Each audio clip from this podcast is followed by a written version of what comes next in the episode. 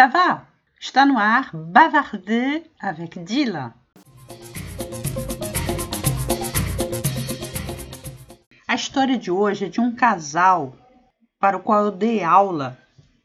Eu preparei para entrevista no consulado do Canadá, lá em São Paulo, para para eles poderem ir conseguir né, a, o visto, a autorização para ir para Quebec.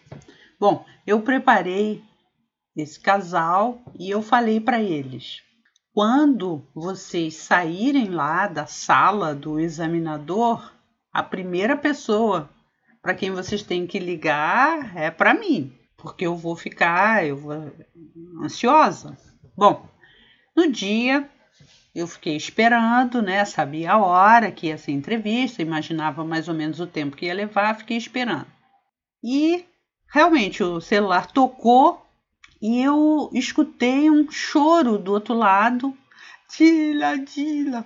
Falei, meu Deus do céu, pela primeira vez na vida, uma pessoa que eu preparei não passou. E chorava muito e não conseguia passar. E eu já desesperada.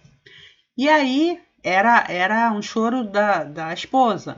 E aí o marido pegou o, celular e falou: Dila, nós conseguimos, nós passamos. Ela está chorando de felicidade. Olha, mas até ele me dizer isso, eu já estava assim arrasada com o meu possível primeiro fracasso na, na minha carreira. Mas não, eles passaram, tudo bem, e começaram a se preparar para ir morar na França, ah, na França, no Canadá.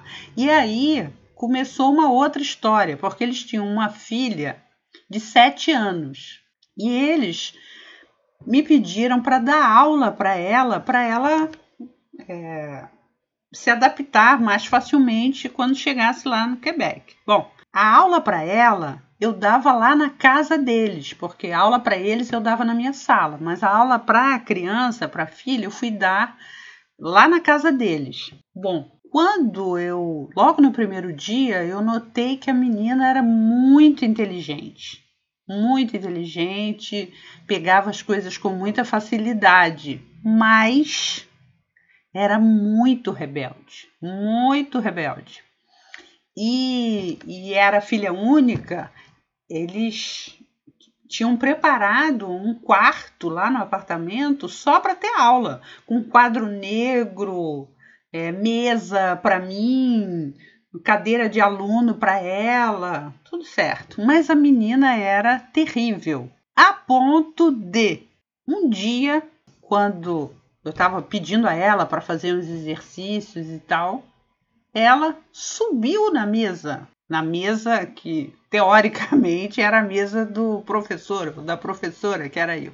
Subiu na mesa e ficou dançando e tal. Eu, como macaca velha, né, nem não esbocei nenhuma reação, continuei dando aula lá normalmente. Ela de pé em cima da minha mesa.